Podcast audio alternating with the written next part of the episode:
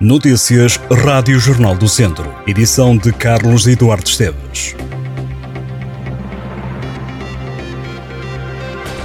O Académico de Viseu ganhou a ABSAD por 2-1. O gol da vitória do Académico só apareceu aos 88 minutos por Yuri. O brasileiro desatou o nó de um jogo muito difícil para o Académico que até começou a ganhar. Clóvis fez o nono gol da segunda Liga e mantém a liderança na tabela dos melhores marcadores. O gol do Académico apontado aos 21 minutos não foi suficiente para uma vitória tranquila. A Bessade viria a empatar à entrada do último quarto de hora. O Académico conseguiu fazer o 2-1 e garantiu a conquista dos 3 pontos. Já o Tondela empatou a zero com o Trofense. Os Oriverdes remataram mais, tiveram mais posse de bola, estiveram mais perto de marcar, mas o Trofense conseguiu sair de Tondela com um ponto. Este resultado resultado deixa os comandados de Tosé Marreco com 16 pontos, os mesmos do Académico de Viseu. No Campeonato de Portugal, dos três clubes do distrito, só o Mortágua ganhou. A equipa treinada por Rui Gomes venceu fora de casa o Arronches e Benfica por 2-0 na Série C. Já na Série B, os dois clubes do distrito perderam. O Castro Daire foi derrotado pelo Rebordosa por 2-0. A jogar em casa, o Rezende perdeu com o Camacha por 1-0.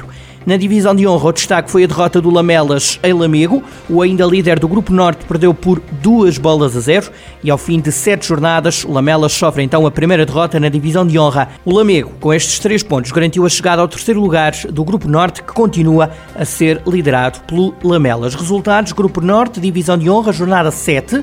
Lamego 2, Lamelas 0, Paivense 1, Sinfães 1, Ferreira Daves 2, Piães 1, Nas Pereiras 0, Carvalhais 1 e Moimenta da Beira 1, Sátão 1. No Grupo Sul, a tarde ficou marcada por um clássico cheio de golos, em Penalva do Castelo. O Mangualdo foi a casa de um dos rivais do futebol distrital, ganhar por 3-2 e mantém-se no topo de forma isolada. Vamos aos resultados. Grupo Sul, Divisão de Honra, jornada 7.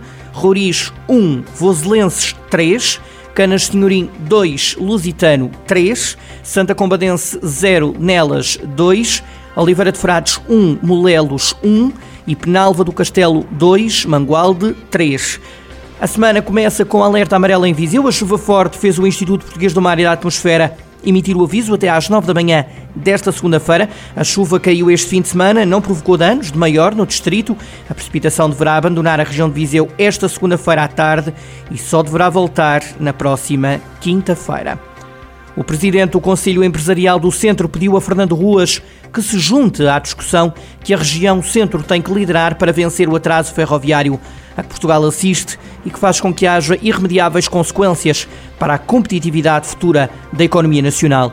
No discurso que teve junto a empresários quando o aniversário número 40 da Associação Empresarial da região de Viseu, o presidente da SEC defendeu que a discussão tem que ser feita sem sofismas. José Couto lembrou que se não houver coragem para discutir o assunto, a competitividade do país fica limitada. A discussão à volta da ferrovia voltou a ganhar força numa altura em que o governo anunciou que em 2023 dar-se-á seguimento ao programa de investimentos na requalificação e modernização da rede ferroviária nacional e perante a falta de respostas sobre a já falada ligação Aveiro-Viseu-Salamanca, Fernando Ruas informou que esteve reunido com o Ministro das Infraestruturas, a quem propôs a ligação de Viseu à linha da Beira Alta.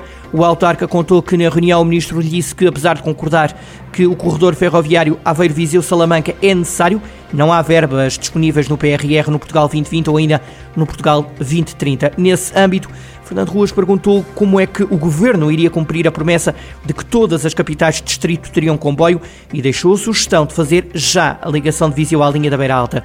Ruas contou que o ministro ficou de estudar alternativas.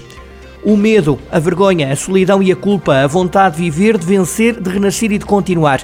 Ser sobrevivente de um acidente vascular cerebral é estar entre a certeza de que o país ainda não está preparado para eles e a vontade de mostrar que a vida pode começar agora. A propósito do Dia Mundial do AVC, que se assinalou no sábado, em jornaldocentro.pt pode ler um artigo onde ouvimos António Conceição, presidente do Portugal AVC. O responsável pela organização entende que Portugal não é um país amigo para os sobreviventes do acidente vascular cerebral, porque quem sobrevive depara-se com barreiras que prejudicam a mobilidade. Existe também falta de apoio financeiro ou desconhecimento da sociedade.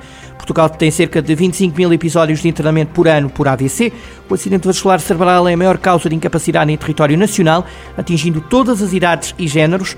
Apesar de não haver dados concretos, estima-se que existam pelo país pelo menos uns 100 mil sobreviventes do AVC.